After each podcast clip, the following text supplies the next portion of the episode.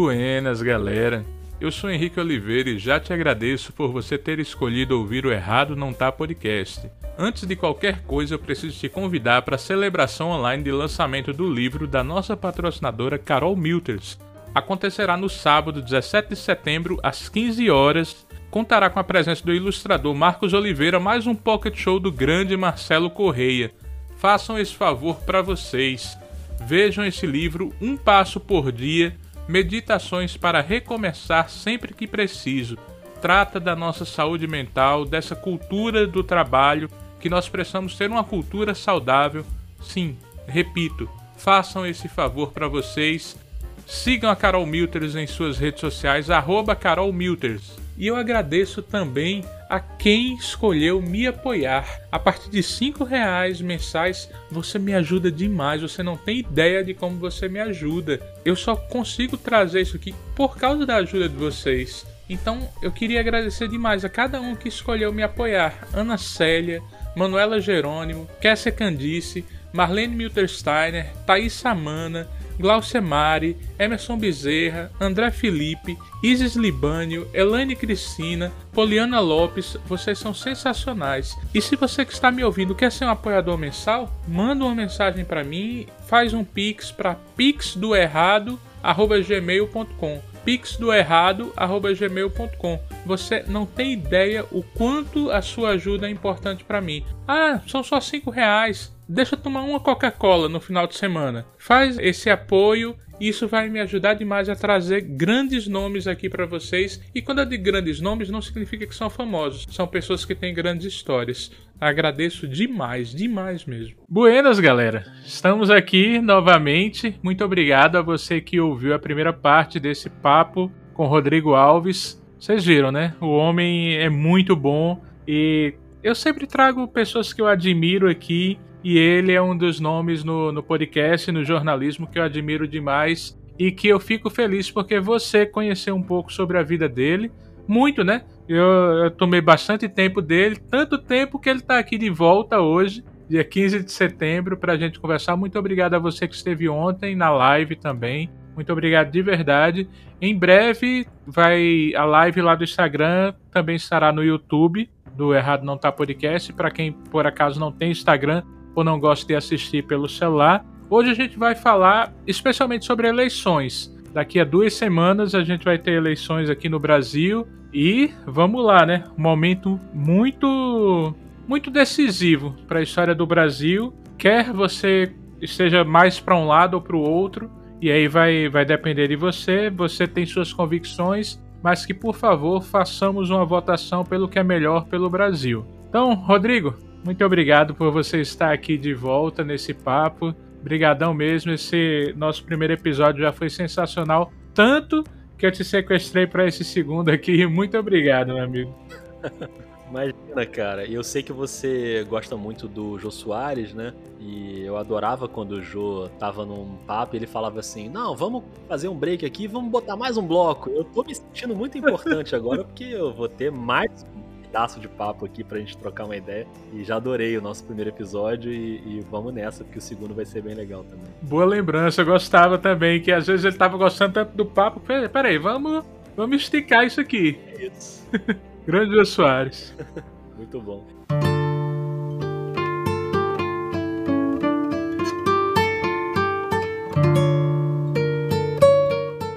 Que tal fazer uma pequena pausa para respirar e voltar para o aqui e agora?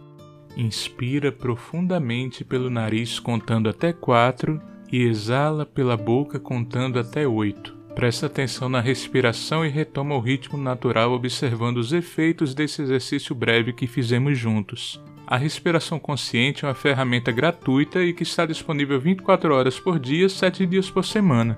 Ela ajuda a reduzir o estresse e a ansiedade, a te tornar mais consciente de como você está se sentindo de verdade e a pensar melhor.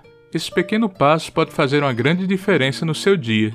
Antes da gente voltar para o nosso papo, te faço a pergunta: qual pequeno passo você pode dar na direção de uma vida com mais sentido e mais gentileza com você mesmo?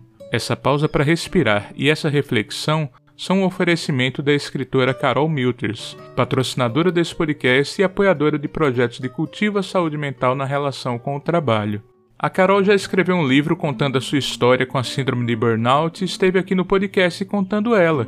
Agora está lançando um novo livro chamado Um Passo por Dia Meditações para recomeçar sempre que for preciso. Com uma coleção de 90 textos breves de cultivo autoconsciência e autocompaixão, este livro é um abraço que chega no momento em que estamos precisando tanto. Durante o processo de recuperação da síndrome de burnout, um dos aprendizados mais significativos é o de valorizar, celebrar e priorizar os pequenos passos, as pequenas vitórias e os pequenos aprendizados. De passinho em passinho chegamos mais longe do que podemos imaginar. Saiba mais sobre o livro em umpassopordia.com, umpassopordia.com e siga Carol nas redes, arroba Carol Milters. Agora sim, bora voltar para o nosso papo.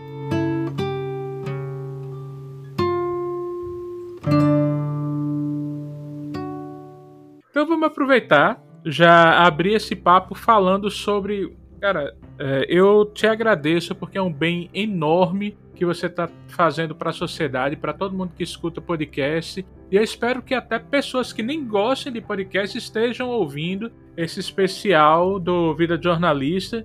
Você lançou né, o, o terceiro episódio há uma semana. Eu queria que você falasse um pouco sobre como foi a decisão. Né, apesar que, como você falou no, no primeiro, na primeira parte, não há nada mais essencial nesse segundo semestre no Brasil do que as eleições. Mas como é que vê essa? Quer saber? Eu vou fazer um especial de sete episódios disso e aproveita e fala sobre os três episódios que já saíram.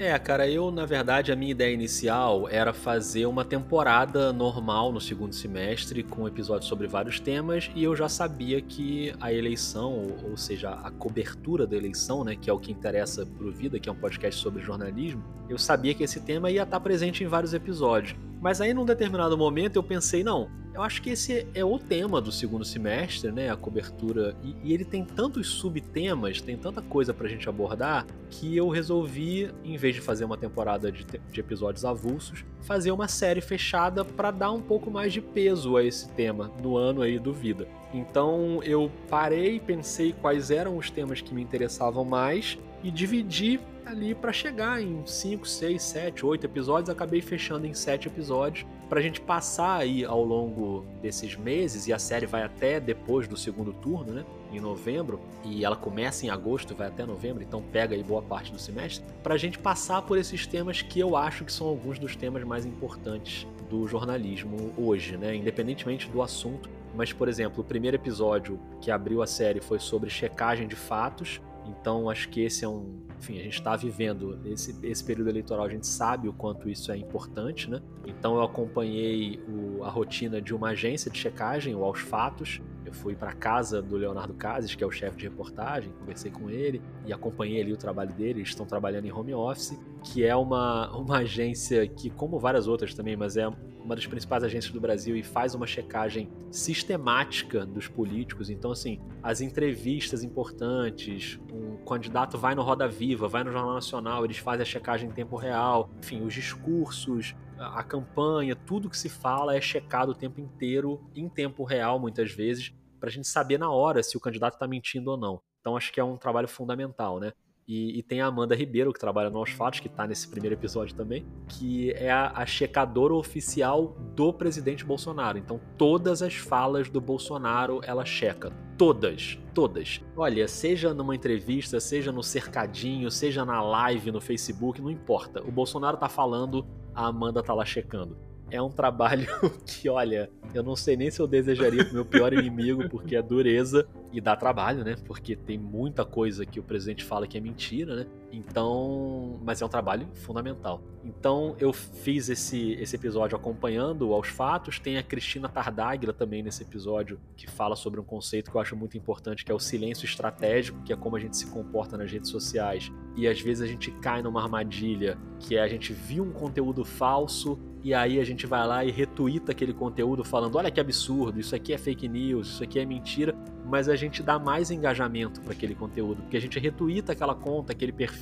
então dá mais like, dá mais retweet. O, o algoritmo ele não quer saber se você está criticando ou não, ele quer saber que teve um compartilhamento. Então você está ajudando a aumentar o alcance daquele conteúdo e a Cristina sempre falou sobre isso e eu trouxe ela para o episódio para também comentar esse, esse tema, né? E tem a Alice de Souza, que é uma jornalista que eu admiro demais, que fala sobre. Ela também já trabalhou em vários projetos de checagem e entre outros veículos, e ela dá dicas práticas para a gente tentar identificar um conteúdo falso, né? Como é que você saca um indício de que aquele conteúdo pode ser falso? Que tem muitos que são muito óbvios, né, Henrique? Tem coisas que são completamente uhum. absurdas. Você bate o olho naquilo ali e você fala, pô, isso é mentira, não é possível. Mas tem outros que estão na sutileza.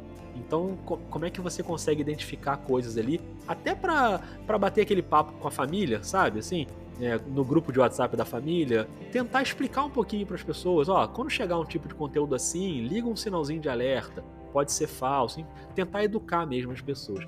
Então esse primeiro episódio me deixou muito satisfeito em relação a isso. O segundo episódio, ao contrário do primeiro que é sobre desinformação, o segundo é sobre informação. É sobre como o jornalista chega na informação, né? Sobre bastidores de apuração, que é um DNA do Vida de Jornalista desde o início acho que é, é uma marca do podcast. Jornalistas dividindo seus métodos e seus bastidores ali de, de como é que eles apuram e como é que eles chegam na informação. Nesse caso, na informação de política e de cobertura de poder público, né? Então é um episódio que tem a Natuza Neri, que eu já queria entrevistar para o Vida há muito tempo. A gente já tinha tentado várias vezes e finalmente deu certo aí para esse episódio. Então é um episódio que tem a Natuza Neri, que eu já queria entrevistar para o Vida há muito tempo. A gente já tinha tentado várias vezes e finalmente deu certo aí para esse episódio. E também nesse episódio eu juntei dois jornalistas que eu admiro muito e eu juntei os dois para bater papo e eles conversarem entre eles sobre os métodos de apuração deles, que são a Fabiana Pulcinelli, de Goiânia, do Jornal Popular, que é uma baita apuradora política, e o Rubem Berta, que é um grande fuçador de histórias aqui do Rio de Janeiro, que revela um escândalo atrás do outro aí da administração pública do Rio.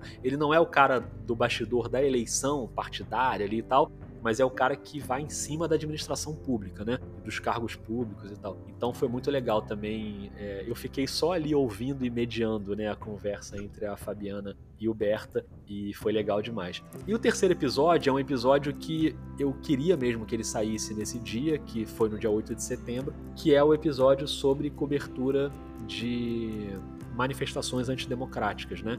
A gente já tinha essa expectativa aí pelo 7 de setembro, né? Que já tinha sido muito complicado em 2021. Eu conversei com o Daniel Arroio, da Ponte Jornalismo, que cobriu 2021 e 2022 também. Então, é um episódio que é o um episódio sobre democracia, né? Sobre a função do jornalismo na cobertura de eventos que ameaçam a democracia. Então, esse também era um episódio que eu queria muito tratar, né, ali no, no Vida. E a série segue, né, vão ser ainda sete episódios, a gente vai ter um episódio sobre jornalismo, coberturas locais, que aí a gente vai ter um episódio sobre como é a cobertura da eleição em Petrolina, em Pernambuco, enfim, que é uma grande cidade pernambucana importante para mostrar como funciona também a cobertura eleitoral fora do meu lugar aqui, né? Eu tô no Rio de Janeiro, na região sudeste, mas eu queria também ampliar essa série para o restante do Brasil. Então a gente vai ter, vai falar sobre periferias de São Paulo também nesse episódio, um episódio mais sobre jornalismo local. Eu vou tentar também acompanhar no dia da eleição, tentar acompanhar uma apuração de dados. Eu não vou revelar tanto spoiler ainda, porque isso eu ainda não fiz, então pode ser que não role, né? Mas a minha ideia é tentar acompanhar uma uma apuração de votos, né? Jornalisticamente falando, a transmissão dos votos ali no dia da eleição, e esse episódio sai poucos dias ali depois da eleição. Aí a gente vai ter um episódio penúltimo sobre ataques a jornalistas, que acho que é um tema muito importante, segurança do jornalista na cobertura política, assédio judicial, que é um tema muito importante aí nesses meses, né, de jornalistas sendo processados como estratégia de, de quem é alvo de reportagens e tal. Então, é um episódio que tem Rubens Valente, que tem Juliana Dalpiva. Então, são pessoas que eu já entrevistei, consegui entrevistar com antecedência, que vão estar nesse episódio também. Vai ser muito legal. E o último episódio é um episódio que ainda está em aberto. Eu não sei exatamente quem vai estar nele, mas já tem algumas ideias que vai ser o um episódio para a gente refletir sobre o que foi a cobertura da campanha. Ele vai sair lá depois do segundo turno, ele sai no dia 3 de novembro. E aí a ideia é o que, a gente aprendeu com essa cobertura e o que, que a gente tem que fazer diferente nas próximas, é tentar parar um pouco para pensar como foi a cobertura, né? Como vai ter sido a cobertura eleitoral. Então, enfim, eu me alonguei explicando os episódios, mas a ideia é a gente chegar lá no fim e, e ter documentado como foi essa cobertura tão importante pra gente na eleição de 2022. Eu quero até aproveitar, nesse mês de setembro, alguns podcasts da Rede Nordestina de Podcasts e o Desteoriza Podcast eles também estão fazendo um especial sobre as eleições. Então aproveitem, prestigiem lá o pessoal, o pessoal muito bom. E falando na rede nordestina de podcasts, esse que eu citei da cobertura em Petrolina vai ser o único episódio da série que vai ter uma correspondente do Vida para fazer o episódio pro Vida lá em Petrolina, que é a Flávia Santos, que é do Deixe de Pantin que enquanto a gente está gravando aqui, eu estou ostentando a minha caneca do Deixa de Pantinha aqui, que elas me deram de presente, que é um podcast que eu amo. E a Flávia, que é uma grande jornalista, ela vai trabalhar como frila pro Vida nesse episódio, então ela vai acompanhar uma repórter e tal, e mostrar como é a cobertura na rua. Então tem essa dobradinha aí do Vida com a Rede Nordestina de Podcast. Podcast muito massa. Sigam lá, Deixa de Pantinho. Muito, legal demais. Você falou aí um pouco sobre desinformação e informação. Por que, que a desinformação é tão mais forte? É porque a, o jornalismo está correndo atrás da desinformação.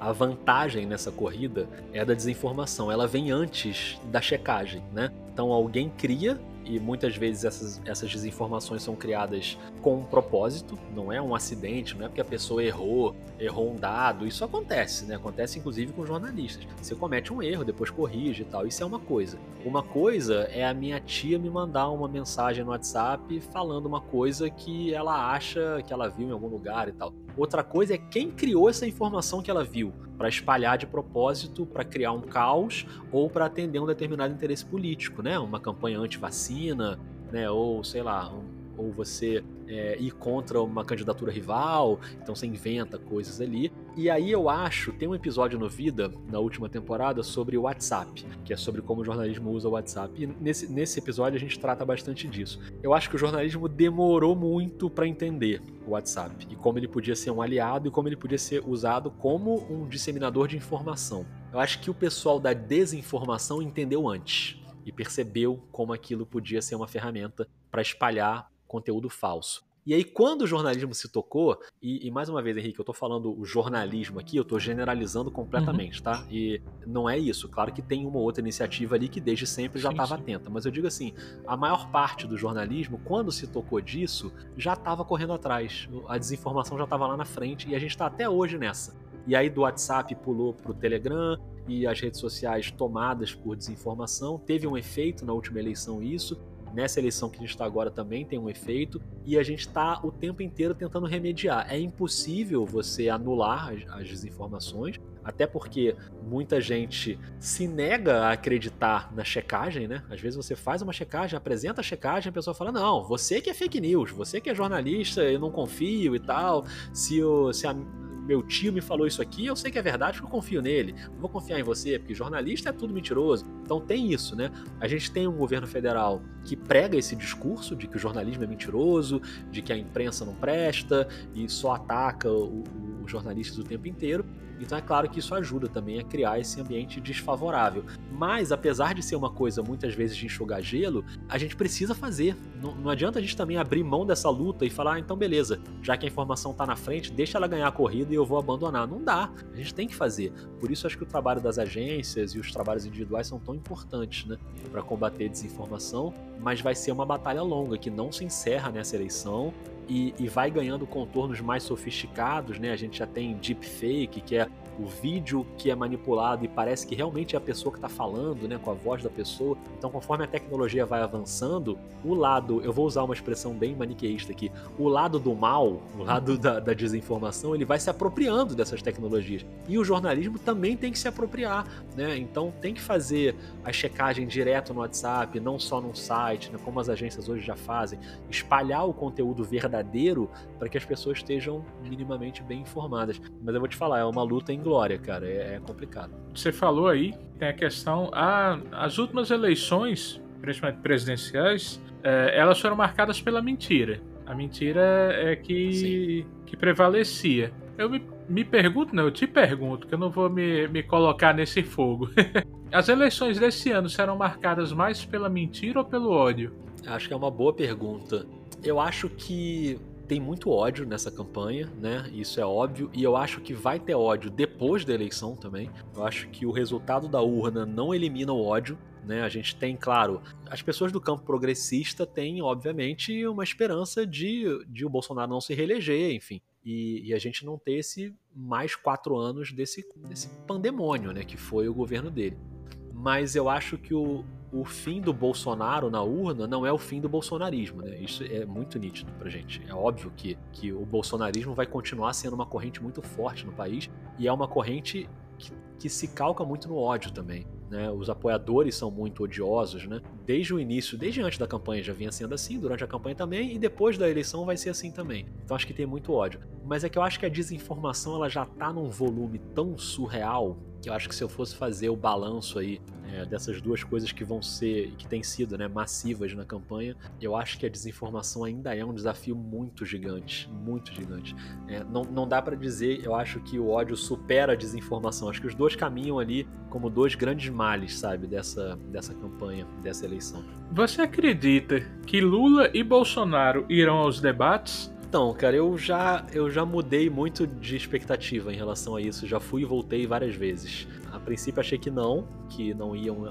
A princípio achei que o Bolsonaro não iria nenhum, né? Como, enfim, fugiu também dos debates da, da outra vez. É, mas que Lula ia. E aí, quando ficou claro que tinha essa estratégia também do Lula de não ir aos debates, uma estratégia de campanha, eu fiquei um pouco decepcionado. Eu queria é, nos debates. Mas, enfim, é, a, a, campanha tem estratégias que, que às vezes estão nas uhum. entrelinhas ali, né? E você tentar não dar o, o Lula como um candidato que, que passa boa parte da campanha na frente, você tem que às vezes adotar uma estratégia meio defensiva de eu vou me resguardar aqui para evitar um fato novo, né? E, e, um fato novo que possa causar uma virada, alguma coisa desse tipo. Então, por um lado, eu entendo isso, mas eu acho meio complicado. E, e tem uma expectativa de que possam ir pelo menos no último debate, né? Enfim, aquele debate mais em cima ali da eleição.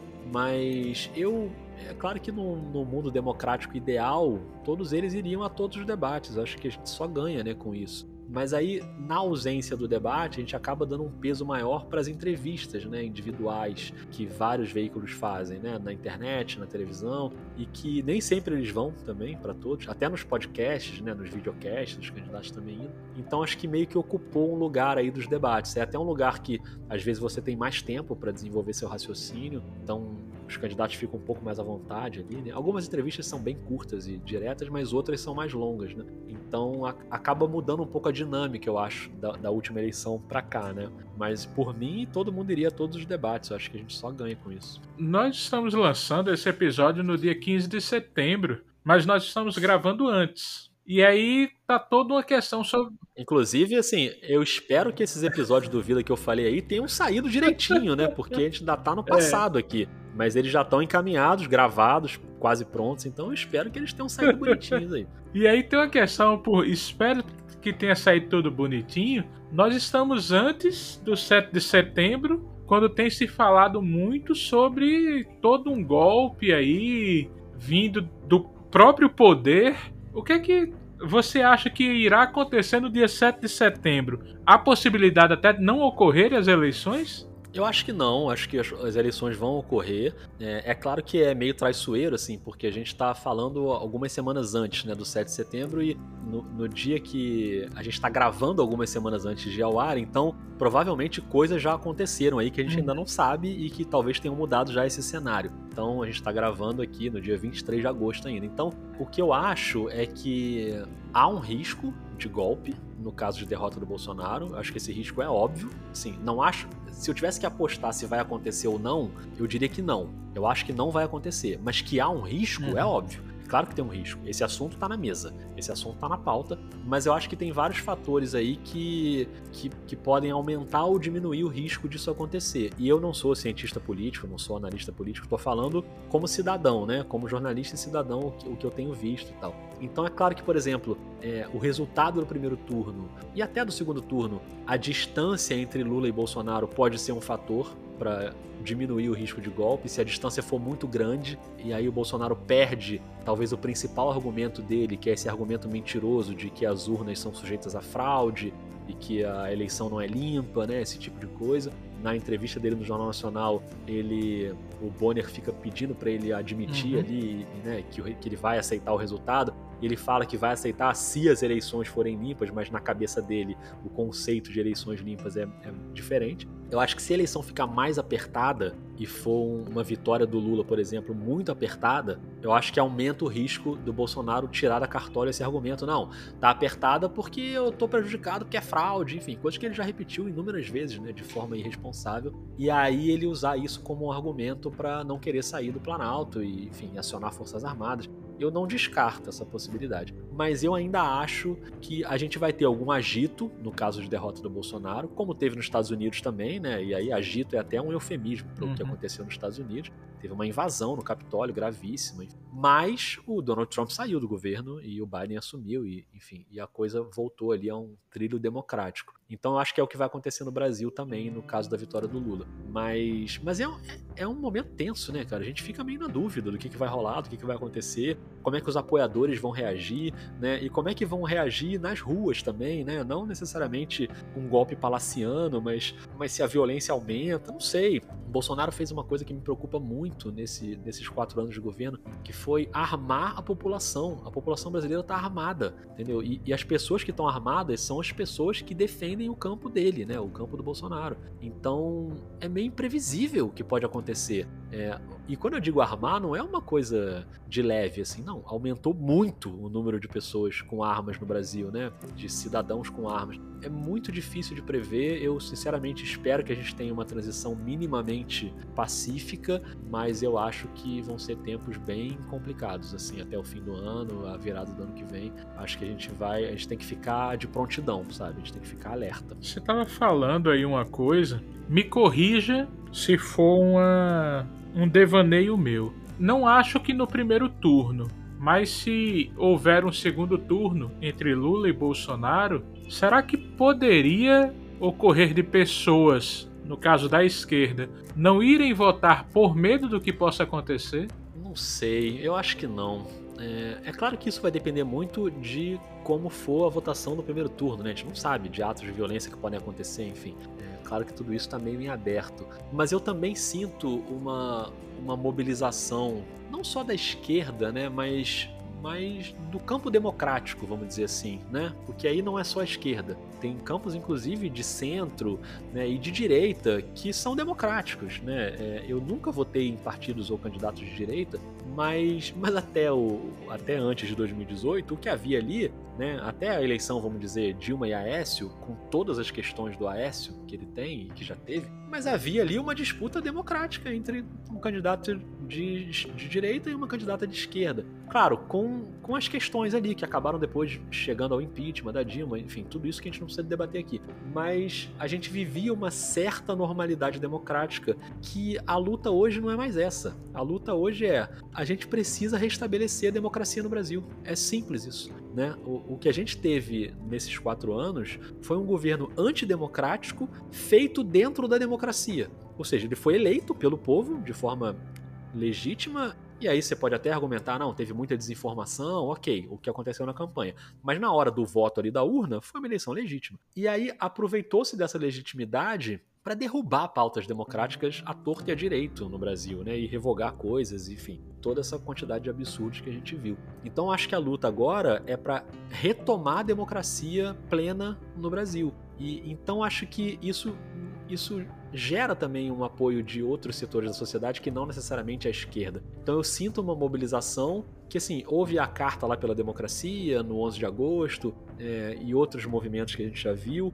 Acho que não são movimentos tão agressivos quanto os movimentos né, da, antidemocráticos, mas eu acho que também há uma mobilização e um sentido de urgência. A gente precisa ir para a urna para restabelecer a democracia no país. Então acho que também tem esse, esse lado de prontidão no lado da esquerda e, e, e no centro e na direita democrática, vamos dizer assim. Esse episódio, essa parte 2, eu queria fazer ela mais curta, então eu queria só que a gente encerrasse com o seu parecer óbvio. Você não é um cientista político, como você falou, mas como jornalista, eu queria que você falasse um pouco sobre essas entrevistas, a de Bolsonaro, a de Ciro e a de Lula no Jornal Nacional. O que é que você tem a falar a respeito? Eu acho que eu sempre fico muito interessado, é, eu fico mais interessado, acho que é uma coisa de jornalista, né? Nas perguntas do que nas Sim. respostas nessas entrevistas, né? De como as entrevistas vão ser conduzidas. E cada veículo, cada jornalista tem um jeito de fazer, né? O jeito como, dentro da própria Globo, o jeito como Bonner e Renata conduzem as entrevistas do Jornal Nacional são diferentes do jeito como a Renata Lopretti conduz entrevistas pro G1, né, ou pro Jornal da Globo. E eles podem ser igualmente bons, mas são estilos ali diferentes. E eu tô falando da mesma empresa, tá? Não tô nem indo para outras empresas. Mas então fiquei muito curioso de como seria a abordagem. E, e no caso do Bolsonaro, da primeira entrevista, tem uma, uma armadilha aí que é o, o, fato de que o Bolsonaro ele mente em todas as frases praticamente, né? Praticamente tudo que ele fala é mentira. Ele em nenhum momento ele vai se abrir honestamente ali para para falar de propostas, o que ele pensa para o país. É o tempo inteiro ele rebatendo coisas, dizendo que ele não fez coisas que ele fez. Então, a, a armadilha dessa entrevista é o seguinte: você precisa rebater coisas que ele fala, porque você não pode deixar a desinformação no ar. Em compensação, se você rebate todas as mentiras que ele fala,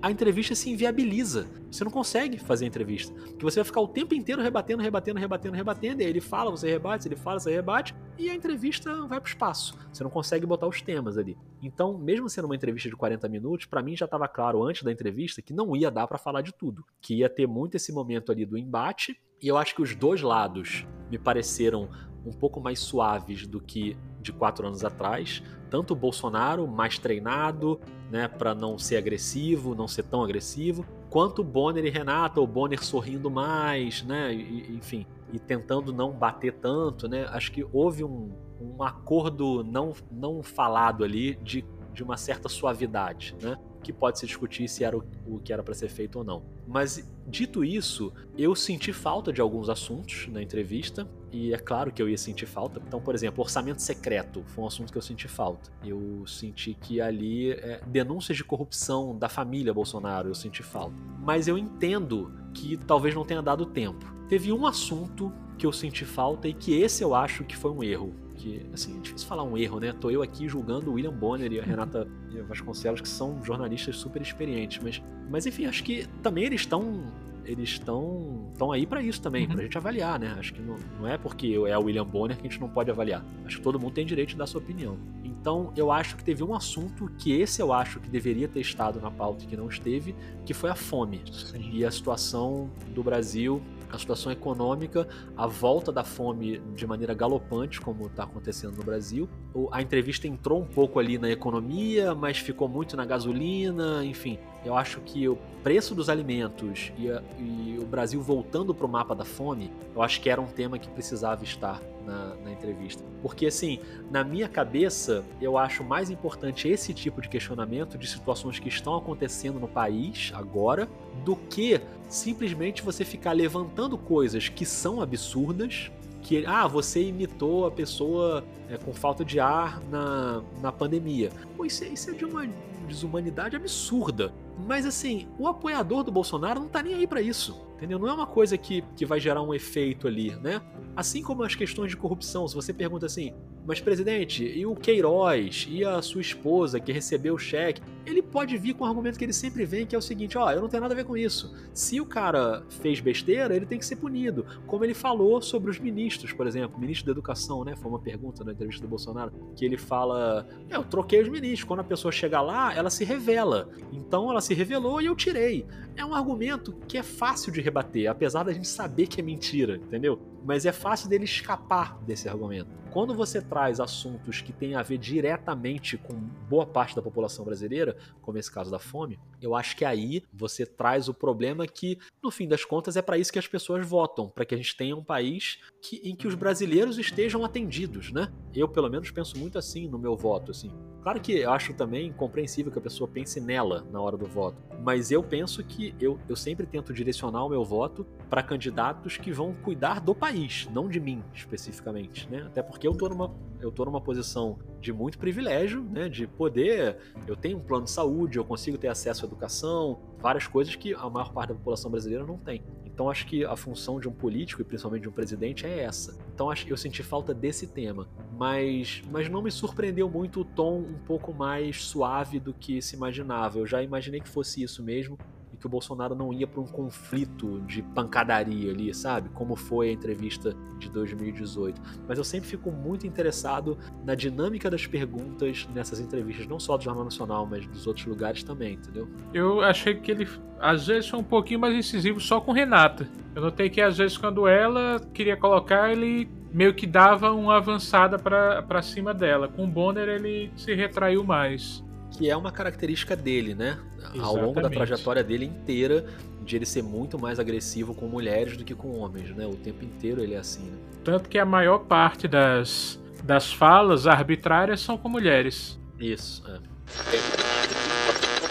Bom, para complementar o nosso papo, né, falando das entrevistas que aconteceram depois da nossa gravação, a do Ciro e a do Lula, eu acho o seguinte, que as entrevistas principais do Bolsonaro, do Ciro e do Lula tiveram mais ou menos um tom, entre aspas, de suavidade nas perguntas, no sentido de que não houve um embate, né, um quebra-pau, um xingamento, levantando voz. Isso não teve muito em nenhuma das entrevistas. A entrevista do Ciro, que eu até achei que ele seria mais agressivo, ele tava num, num modo paz e amor ali e tal. Acho que ele foi esperto na primeira resposta, né, sabendo que já tinha sido muito criticada a ausência do tema fome na entrevista do Bolsonaro na véspera, ele, na primeira resposta dele, ele cita fome várias vezes, né? E a pergunta nem era sobre isso. Então achei que ali ele foi esperto, mas a entrevista do Ciro, sinceramente, acho que não, enfim, não muda muito o jogo. A do Bolsonaro e a do Lula é que foram entrevistas de mais peso, em que a gente consegue avaliar melhor e dar nossas opiniões sobre a, até a questão do jornalismo mesmo, né?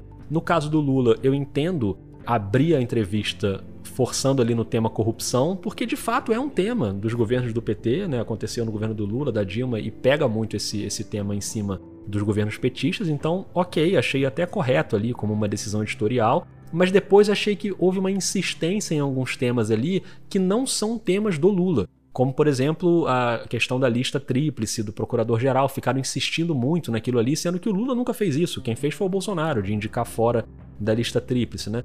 Mas houve ali aquela insistência. E depois três perguntas seguidas sobre o governo da Dilma, que o Lula até brincou né, com a situação. Ah, eu encontrei com a Dilma, ela falou, se perguntarem de mim, você diz que eu vou lá, não precisa responder. Que de fato, assim, são coisas de um governo que veio depois, claro que é do mesmo partido, mas acho que houve uma insistência muito grande, de três perguntas seguidas. E algumas perguntas que eu achei meio fora da órbita, assim, tipo, qual vai ser o papel do MST no seu governo? É uma coisa meio anos 90, assim, né? E aquela defesa que a Renata fez do agronegócio, né? Dizendo, ah, o agro é parceiro do meio ambiente. Ela fala uma vez, depois ela volta e repete. E aí é claro que não tem como dissociar isso do fato de a Globo ser parceira do agronegócio numa campanha que vai ao ar nos intervalos há muito tempo, do agro é pop. Então é claro que isso vem à tona de quem tem algum, né, alguma percepção ali, entendimento entre comercial e editorial. Mas no fim das contas, eu achei que é, o Lula se defendeu bem nas perguntas, né? O, é claro que ele é um cara muito mais preparado do que o Bolsonaro para esse tipo de situação. E acho que ele foi bem nesse sentido, mas também não acho que ninguém ganha ou perde voto por causa dessas entrevistas. Acho que não tem. Teve nada ali que foi um ponto de mudança que, ah, por causa disso aí, ele vai perder voto, ele vai ganhar voto. Então acho que no fim das contas, a, a, a, assim, é legal pra gente avaliar as entrevistas do ponto de vista jornalístico, acho que é um bom exercício jornalístico, mas na questão da eleição eu não sei se tem grandes efeitos, entendeu? Meu amigo Rodrigo, eu quero te agradecer demais por esse papo, esse papo sensacional, que de tão bom eu coloquei em dois episódios. Eu saio daqui muito mais seu fã do que eu entrei essa pessoa muito agradável, essa pessoa.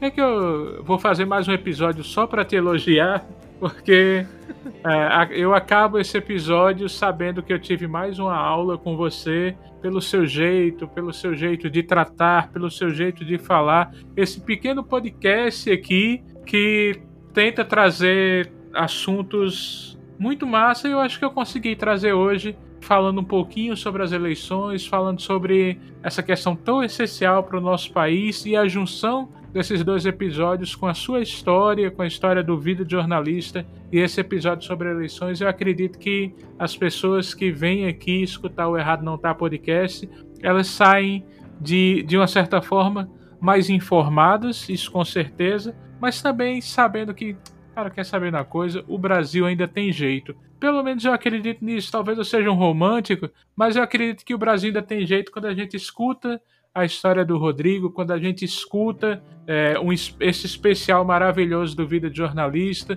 do da Rede Nordestina de Podcasts, e quando a gente sabe, quer saber uma coisa? Eu quero, eu quero fazer mais. Esse rapaz aí que, que tá trazendo diversos nomes que tem esse podcast diretamente do Rio Grande do Norte, que começa a entrevistar depois de velho, depois dos 40 começa a ser podcaster e está se descobrindo cada vez mais, e eu estou me descobrindo cada vez mais. Então eu digo a cada um de vocês: ouçam o Vida de Jornalista, corram atrás de Rodrigo Alves, não literalmente, mas corram atrás de Rodrigo Alves e busquem conhecer mais da vida dele, do seu trabalho como podcaster, como jornalista, que vocês irão ser pessoas muito mais felizes. Rodrigo, deixa teus agradecimentos finais. O microfone é todo seu, eu só tenho a te agradecer. Muito, muito obrigado mesmo.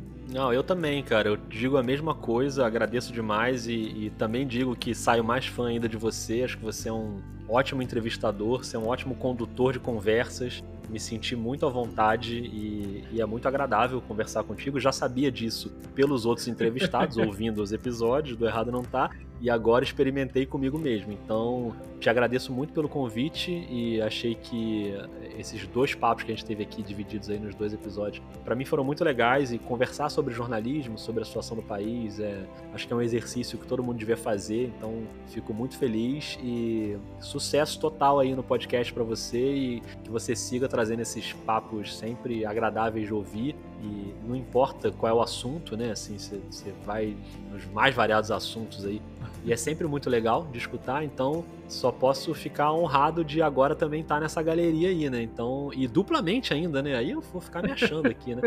Então, te agradeço muito e agradeço a quem ouviu a gente aqui e no outro episódio também. E quem quiser trocar uma ideia também, chama aí pelo Vida de Jornalista. Pode correr atrás também, literalmente, não tem problema não. Me passar na rua, pode correr atrás de mim, não tem problema não. Vou ficar meio assustado, mas, mas tá beleza.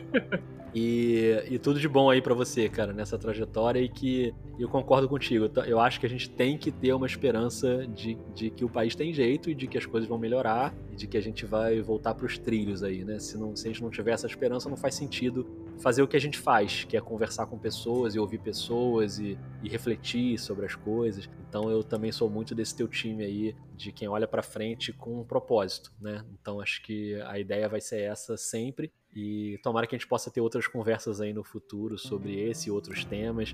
E boa sorte aí no podcast, cara. Obrigado. Muito, muito obrigado mesmo. Muito obrigado a cada um de vocês, a cada uma de vocês que está nos ouvindo. Que esse mês de outubro seja um mês de paz. Apesar que a gente sabe que está tá muito complicado, está muito dividido o Brasil, mas eu ainda acredito num Brasil democrático de, de novo, porque muita gente sofreu para que a gente pudesse sair da ditadura e voltasse a poder votar em paz. E eu não quero que esse meu Brasil fique dessa forma, com que a gente tenha medo de falar do que a gente acredita politicamente, porque a gente pode estar comemorando o aniversário e levar um tiro. Então, que isso possa, que isso possa acabar e que a gente possa lembrar que o que está ao nosso lado, quem está ao nosso lado é nosso irmão, é nossa irmã, não é nosso inimigo. Então, por favor, se cuidem. Muito obrigado por estar aqui. Cheiro!